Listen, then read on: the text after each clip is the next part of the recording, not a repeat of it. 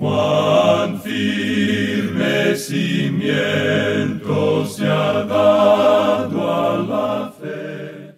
A través de la Biblia, un análisis de la Biblia libro por libro que le ayudará a crecer espiritualmente. Estos estudios fueron diseñados por el doctor J. Vernon McGee. Acompáñenos en este fascinante recorrido a través de la Biblia. La palabra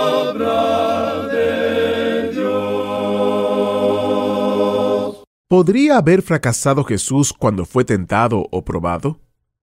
Bienvenido a través de la Biblia, el programa donde conocemos a Dios en su palabra. Soy su anfitrión, Heiel Ortiz. En el programa de hoy vamos a considerar esta pregunta, pero para darle un alerta spoiler, la respuesta es absolutamente no. Hebreos capítulo 2, versículo 18 nos dice, debido a que Él mismo ha pasado por sufrimientos y pruebas, puede ayudarnos cuando pasamos por pruebas. Él sí pasó por pruebas, pero nunca tuvo ningún deseo pecaminoso, nunca cometió ningún pecado, era perfecto y no es parte de su carácter o de su ser cometer pecado. En cambio, usted y yo, bueno, eso es otra cosa.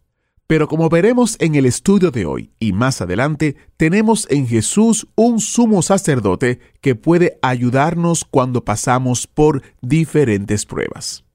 Ya que estamos en el libro de Hebreos, quiero resaltar un recurso que puede ser de utilidad para usted y que le ayudará a profundizar aún más en su estudio de esta maravillosa carta o este maravilloso libro.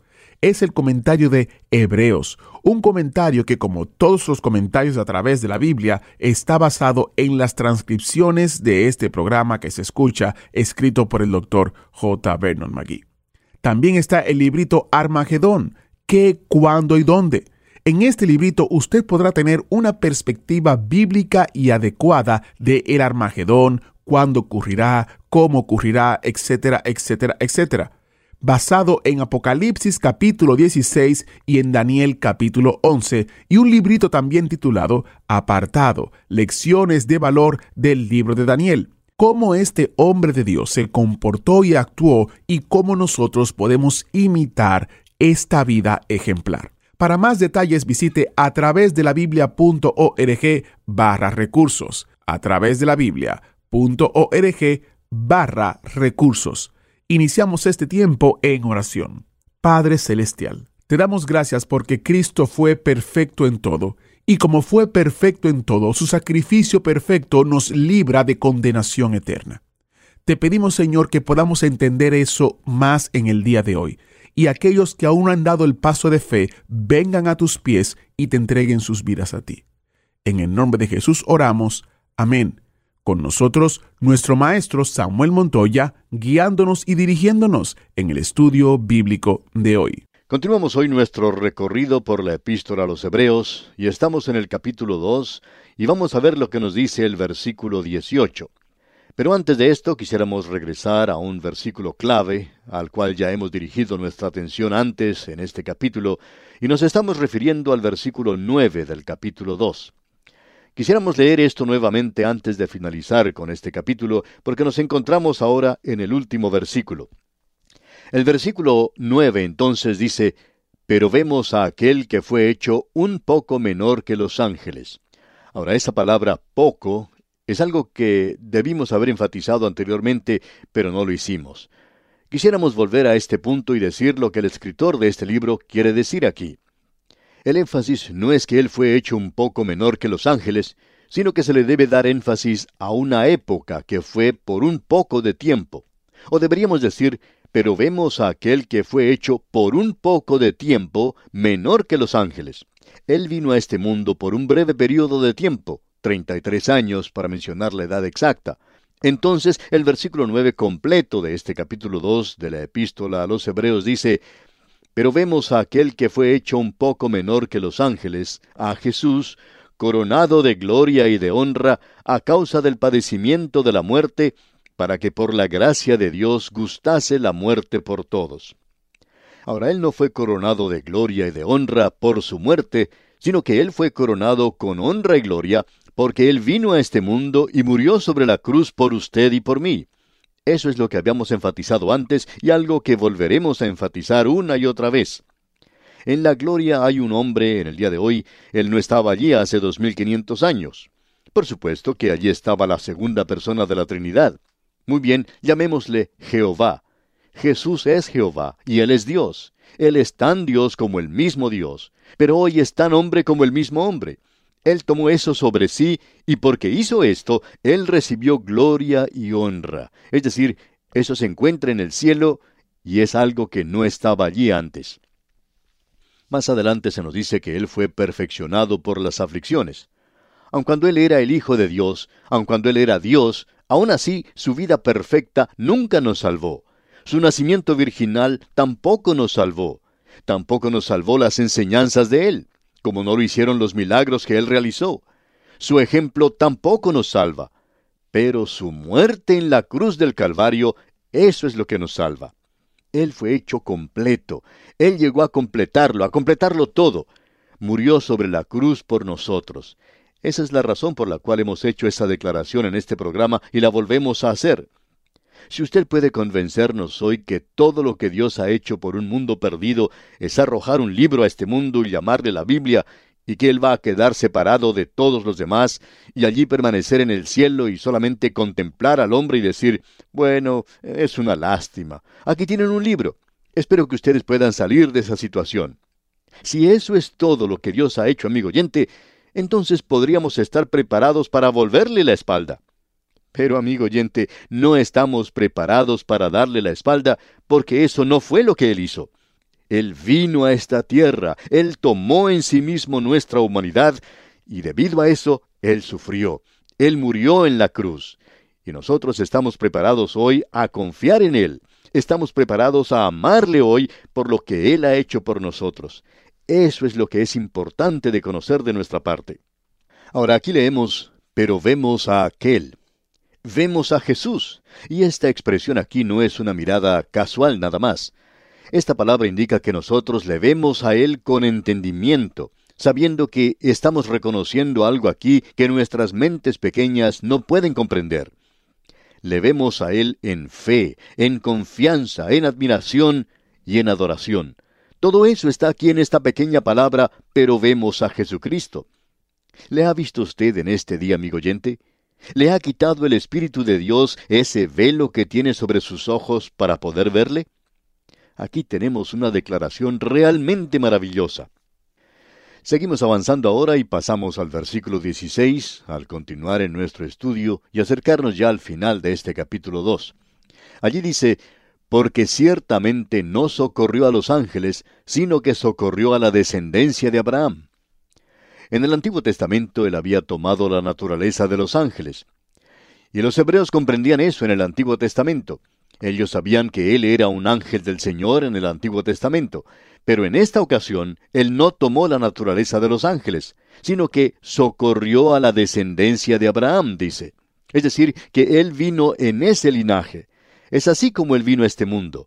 Y Dios comenzó la preparación hace muchísimo tiempo, al mismo comienzo, al principio de este mundo con Adán y Eva. En aquella ocasión Dios dijo que iba a venir uno de la simiente de la mujer, y éste sería del linaje de Abraham. Un poco más adelante estaba la tribu de Judá, y un poco más adelante de esto se encontraba en la tribu de Judá la familia de David, de la nación de Israel, de la simiente de Abraham, y eso puede hacerse regresar hasta el jardín de Edén. Dios estaba haciendo sus preparaciones. Ahora él nació de una virgen. Es así como él tuvo que nacer, y amigo oyente, el Señor dejó tantas señales que cualquiera podría haber encontrado su camino a Belén, no solo los sabios del Oriente, sino cualquier persona, aun un vagabundo. Este podría haber encontrado su camino a Belén en aquel día porque Dios había puesto estas señales. Así es que él fue de la descendencia de Abraham. Ahora el versículo 17 continúa diciendo, por lo cual debía ser en todo semejante a sus hermanos. Escuche usted, en todo. Aún hoy hay mucha pobreza en la vida en aquella tierra, especialmente entre los árabes, y da pena en realidad ver a los refugiados en esa zona en el presente. No podemos aprobar algunas de las cosas que ellos hacen, como el asesinato y algo por el estilo. Pero amigo oyente, esta gente ha estado viviendo desde el año 1948 en campos de refugiados. Luego vemos que es algo realmente terrible ver la forma en que están viviendo allí.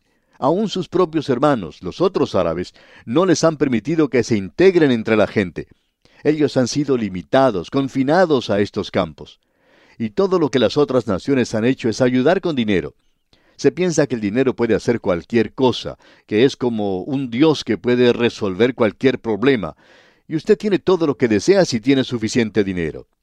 Amigo oyente, quizá muy pronto tengamos muchísima cantidad de dinero, porque quizá sea Dios mismo quien está devaluando el dinero en todas partes.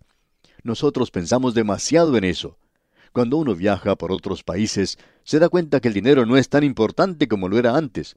Este Dios ha sido derribado de su pedestal, y lo único que el hombre sabe hacer es enviar dinero y municiones, como si esto pudiera resolver los problemas en cualquier parte. Aquello que las naciones están despreciando hoy, es decir, el Evangelio de Jesucristo, eso es lo que ha llevado a cualquier lugar que haya llegado grandes bendiciones. Y es una lástima que no se hubiera enviado el Evangelio primero, antes del dinero y las municiones. Cuando Perry llegó al Japón y observó las multitudes allí, dijo, envíen un millón de Biblias a este lugar. Si no se hace esto, entonces va a haber que enviar un millón de hombres para luchar. Bueno, las Biblias no fueron enviadas, pero por cierto que se envió a los hombres a luchar allí. Así es que es mucho mejor enviar Biblias y misioneros para esparcir la palabra de Dios hoy. Nosotros pensamos que hacemos las cosas de una manera muy práctica, Amigo oyente, nosotros somos pragmáticos y nuestro dinero y nuestro conocimiento y nuestra ciencia no resuelve los problemas en ninguna parte. Puede que se dé a la gente agua corriente en su ciudad y que puedan disfrutar de ciertas comodidades, pero eso no resuelve los problemas. Lo que es necesario hacer hoy es esparcir la palabra de Dios. ¿Y cuán importante es eso? Bueno, permítanos regresar una vez más a este versículo que estamos considerando porque quizá usted piense que nos hemos apartado. Esperamos que no lo considere de esa manera, ya que creemos que esto es de suma importancia. Y el versículo 17 de este capítulo 2 de la epístola a los Hebreos dice, Por lo cual debía ser en todo semejante a sus hermanos. Y él es hecho semejante a sus hermanos. Él vino en pobreza, la pobreza de la familia de Jesús llegó a ser algo indecible. Él vino a formar parte de una nación subyugada, estaba bajo el control de Roma. Él no nació en un palacio de Roma, él nació en un pesebre. En todo fue hecho semejante a sus hermanos. Él llegó a ser uno de ellos. Cuando usted ve a ese muchachito jugando en una de las calles de Belén con la ropa en harapos, uno nunca sabía quién era. Ah, los artistas lo pintan de una forma destacada, con sus ropas inmaculadas y probablemente él tenía su rostro sucio, como cualquier muchachito de entonces. Él fue en todo semejante a sus hermanos. Al enfatizar la deidad de Cristo, corremos el peligro de dar menos valor a la humanidad del Señor Jesús. Amigo oyente, me alegra a mí el no tener que haber nacido en la ciudad de Belén. Me da mucha felicidad el no haber tenido que crecer en Nazaret. Amigo oyente, aún hoy esa gente no tiene muchas oportunidades que se diga. Piense lo que era en la época del Señor Jesucristo. Él no tenía muchas oportunidades, pero llegó a ser un ser humano real y verdadero. Él es la raíz de tierra seca. Fue realmente un milagro que le hubiera salido de un lugar como este. Él era un ser humano verdadero. Usted nunca tuvo un pensamiento, usted nunca sufrió algo que él no sepa. Por esa razón, él vino para ser misericordioso y fiel sumo sacerdote en lo que a Dios se refiere, para expiar los pecados del pueblo. Él llegó a ser el propiciatorio para usted y para mí hoy, y lo que nosotros necesitamos hoy es misericordia. Y Dios tiene mucha de ella, mucha misericordia. Pero Jesús llegó a ser el propiciatorio, y usted puede ir allí y obtener toda la misericordia que necesita. Yo no sé en cuanto a usted, amigo oyente, pero yo necesito mucha misericordia. Y después de haber usado mucha misericordia, aún queda suficiente para usted, amigo oyente. Él vino para ser misericordioso, para expiar los pecados del pueblo, y allí es el único lugar a donde usted puede dirigirse y obtener misericordia. Ahora el versículo 18, versículo final de este capítulo 2 de la epístola a los Hebreos dice, pues en cuanto él mismo padeció siendo tentado, es poderoso para socorrer a los que son tentados. Podríamos decir en vez de tentado, que Él fue probado. Y quisiéramos que usted preste atención a lo que vamos a decir, amigo oyente, porque aquí es donde hay algunos que no van a estar de acuerdo con nosotros, y eso está bien. ¿Usted quiere estar equivocado? Bueno, eso es asunto suyo, pero esperamos que usted nos escuche. Vamos a hablar de una manera quizá dogmática aquí. Hay personas que preguntan en cuanto a esta tentación o prueba del Señor, si Él podía haber sucumbido ante ella. ¿Podría haber fracasado Jesús? Y la respuesta es rotundamente no. Hay algo muy importante que debemos conocer aquí, y esperamos que usted siga atentamente lo que vamos a decir. Nosotros hablamos hoy de ser tentados a hacer algo malo. Lo que usted y yo queremos decir con eso es que tenemos la oportunidad de hacer algo malo, y nosotros queríamos hacerlo. Ahora la oportunidad era la prueba, la tentación, pero el deseo de hacer el mal era el pecado. Y el deseo pecaminoso es pecado en sí mismo. Pero él nunca tuvo ese deseo pecaminoso. Él no fue un pecador, pero él tuvo la oportunidad, y allí fue donde comenzó Satanás a probarle. Él le dijo, ¿por qué no haces pan de estas piedras? Hay mucha gente hambrienta en el mundo. ¿Por qué no conviertes estas piedras en pan? Y si usted ha visto alguna vez ese lugar, sabe que hay muchas piedras en aquel lugar. Da risa en realidad al escuchar que hay personas que piensan o que presten atención a rumores falsos y ridículos de que se estaba enviando mármol a Israel para construir el templo. Si usted ha visitado alguna vez esa tierra, usted puede darse cuenta que allí no necesitan más piedras. Tienen suficientes allí. Quizá apreciarían que otro país fuera y comprara piedras de ellos, porque tienen de sobra y aún pueden tener lo suficiente para construir el templo. De modo que esa fue la tentación. El Señor podría haber hecho de las piedras pan, pero no lo hizo. En realidad, la prueba que él padeció fue mucho mayor que la mía. Queremos que sepa lo siguiente, amigo oyente. Si yo pudiera haber hecho pan de las piedras, estaría ahora mismo en el negocio de la panadería, porque podría haber hecho mucho pan. Pero él no lo hizo. Tuvo la oportunidad, sí, de hacerlo, y esa es la prueba. Pero él no sucumbió ante ella. Él nunca tuvo el deseo de sucumbir ante esa prueba y él no podía tener ese deseo por la misma razón de que era Dios. Nuevamente hacemos la pregunta, ¿podría haber pecado Jesús? Y la respuesta es no. Alguien nos puede decir entonces, bueno, ¿cuál era entonces el propósito de la prueba? Él no podía ser tentado. Amigo oyente, si uno quiere hacerlo de esa manera, entonces podríamos preguntar si el oro puro debería ser probado también. Cuando se saque el oro de alguna mina, este es llevado a una persona que ensaya el oro, que lo prueba. Este es un oficial de la Casa de Moneda, cuyo deber es reconocer la ley del oro. ¿Sabe usted por qué hacen eso?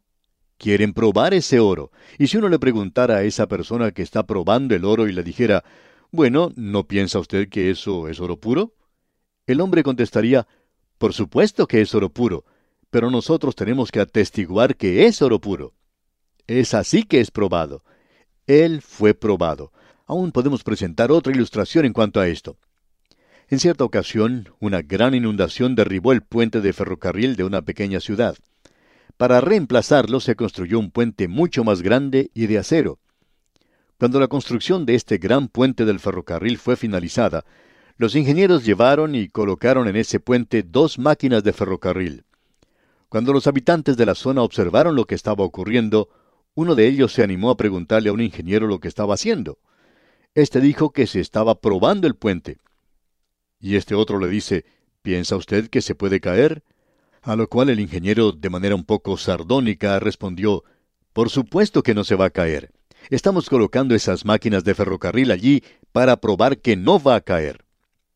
Pues bien, amigo oyente, el Señor Jesucristo fue tentado para probar que Él era quien decía que era. Y eso es importante. Amigo oyente, si Jesús de Nazaret hubiera pecado, eso no hubiera probado que Dios en la carne podía pecar. No habría probado eso, sino que habría probado que Jesús de Nazaret no era Dios en la carne. La prueba demostró que era Dios en la carne. Él no puede pecar. Esperamos pues haber aclarado este punto. Quizá usted no lo crea, pero eso es algo que se presenta en la palabra de Dios se nos dice que Él fue probado, tentado en todo. Ahora veamos lo que dice aquí este versículo 18. pues en cuanto él mismo padeció siendo tentado, es poderoso para socorrer a los que son tentados. Solo hemos considerado un versículo hoy, amigo oyente, pero esto es algo muy importante porque es el tema de la epístola que vamos a poder apreciar en el capítulo 5. De allí en adelante vamos a hablar del sacerdocio de Dios, del sumo sacerdocio del Señor Jesucristo. Él es capaz de ayudar a aquellos que son tentados. Y si hay una cosa que esperamos hacer resaltar de esta epístola, es que usted y yo seamos conscientes que tenemos un sumo sacerdote.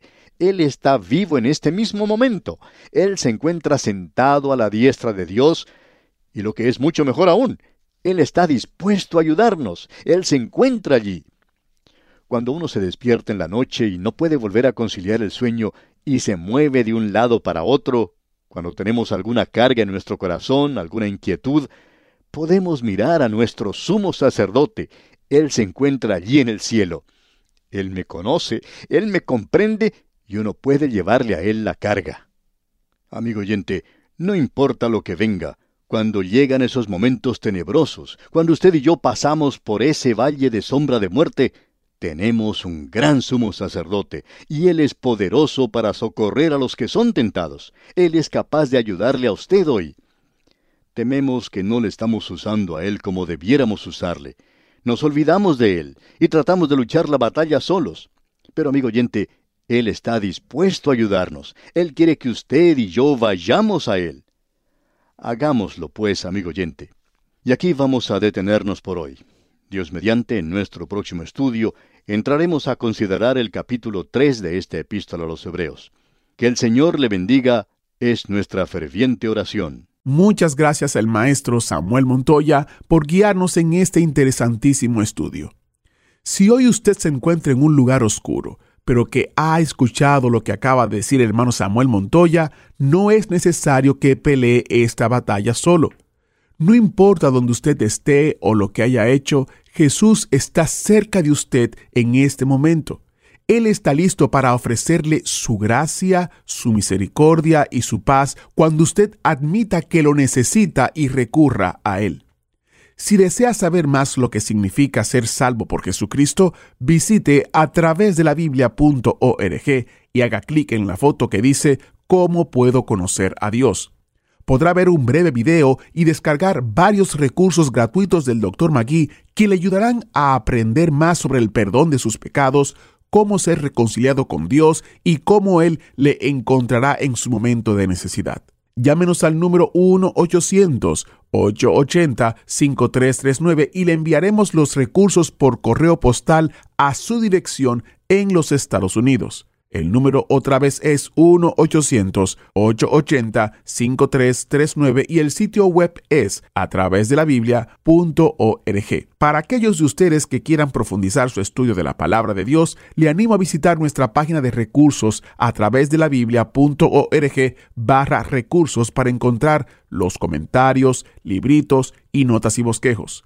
Todo esto con usted en mente para ayudarle a continuar en su conocimiento de la palabra de Dios. Agradecemos que nos acompañara en el estudio de hoy. Le invitamos a que visite nuestro sitio en internet a través de la biblia.org. Ahí puede suscribirse para recibir las notas y bosquejos de lo que estamos estudiando y noticias del ministerio. También encontrará la variedad de libros y materiales gratuitos que tenemos para usted. El sitio es a través de la biblia.org. Todo lo que hacemos es posible gracias al Señor y a personas como usted que se unen a nosotros en la obra de llevar la palabra entera al mundo entero. A través de la Biblia es una producción de Radio Transmundial.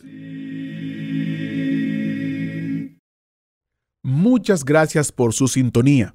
Para nosotros es de suma importancia contar con su audiencia.